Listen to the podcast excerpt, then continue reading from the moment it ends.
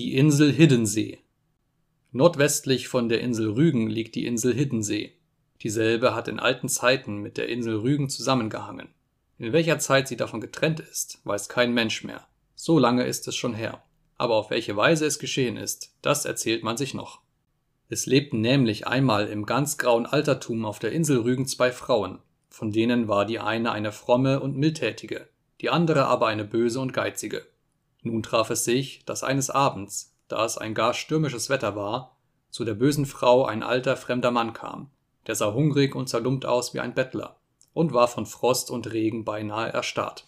Einige sagen, es sei einer von den Korveier Mönchen gewesen, denen damals die Insel Rügen gehörte.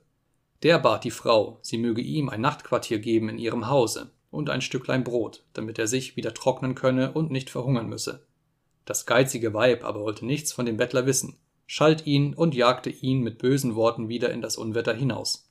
Darauf kam der alte fremde Mann zu der frommen Frau, und als er bei dieser seine Bitte anbrachte, da nahm sie ihn gleich mildtätig auf und pflegte sein und teilte mit ihm ihr letztes Bissen Brot, denn sie war arm und hatte selbst nicht viel.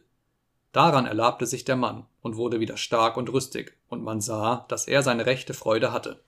Als nun der alte Mann am anderen Morgen wieder von dannen zog, so dankte er ihr vielmals für die Wohltat, die sie ihm erzeigt, und sprach zu ihr, sie solle das auch nicht umsonst getan haben, denn das Erste, was sie nun unternehmen werde, das solle ihr den ganzen Tag gelingen.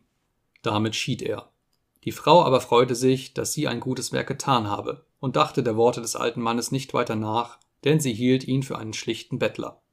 Desselbigen Morgens hatte sie für eines ihrer Kinder ein Hemde zu machen, Sie ging deshalb an ihren Koffer, in welchem sie noch ein kleines Röllchen Leinwand liegen hatte, und nahm eine Elle mit, um zu messen, ob es auch noch drei Ellen wären, denn so viel hatte sie zu dem Hemde nötig.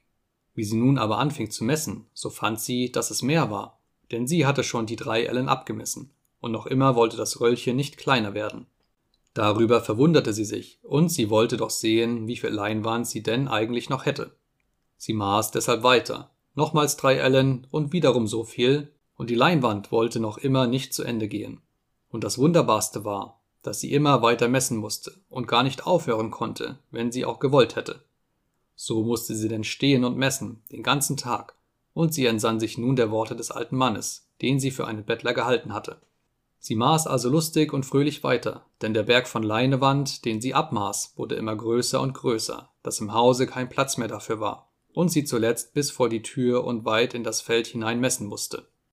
Alles von dem einen Röllchen, das in ihrem Koffer gelegen hatte. Das dauerte, bis die Sonne unterging, da erst konnte sie aufhören, nun war sie aber auch eine reiche Frau. Die Geschichte wurde bald bekannt, und auch die geizige Frau erfuhr sie. Die ärgerte sich recht boshaft in ihrem Sinne. Sie hatte aber den alten Bettler weggehen sehen und sich die Gegend gemerkt, in die er gegangen war. Der Geiz und der Neid trieben sie daher, dass sie ihm nachlief, so böses Wetter es auch war.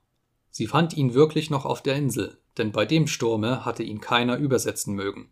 Sie redete ihn alsbald mit heuchlerischen Worten an und bat ihn um Verzeihung, dass sie ihn des vorigen Abends nicht aufgenommen, und lud ihn ein, dass er für die folgende Nacht in ihrem Hause sein Quartier nehmen möge.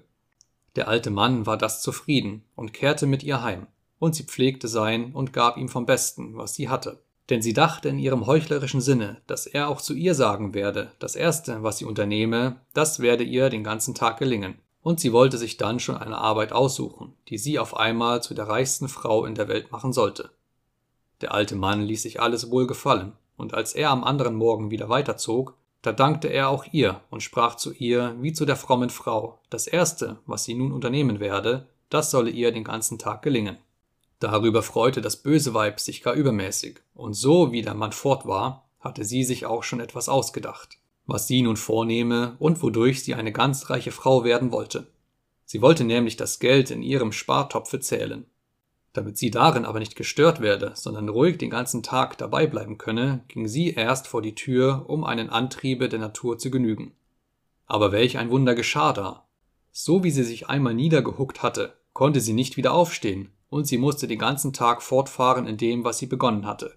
Dadurch entstand ein See, der immer größer wurde und zuletzt so groß, dass er alles Land überschwemmte und das Stück Landes, welches jetzt die Insel Hiddensee heißt, von dem Lande Rügen abtrennte.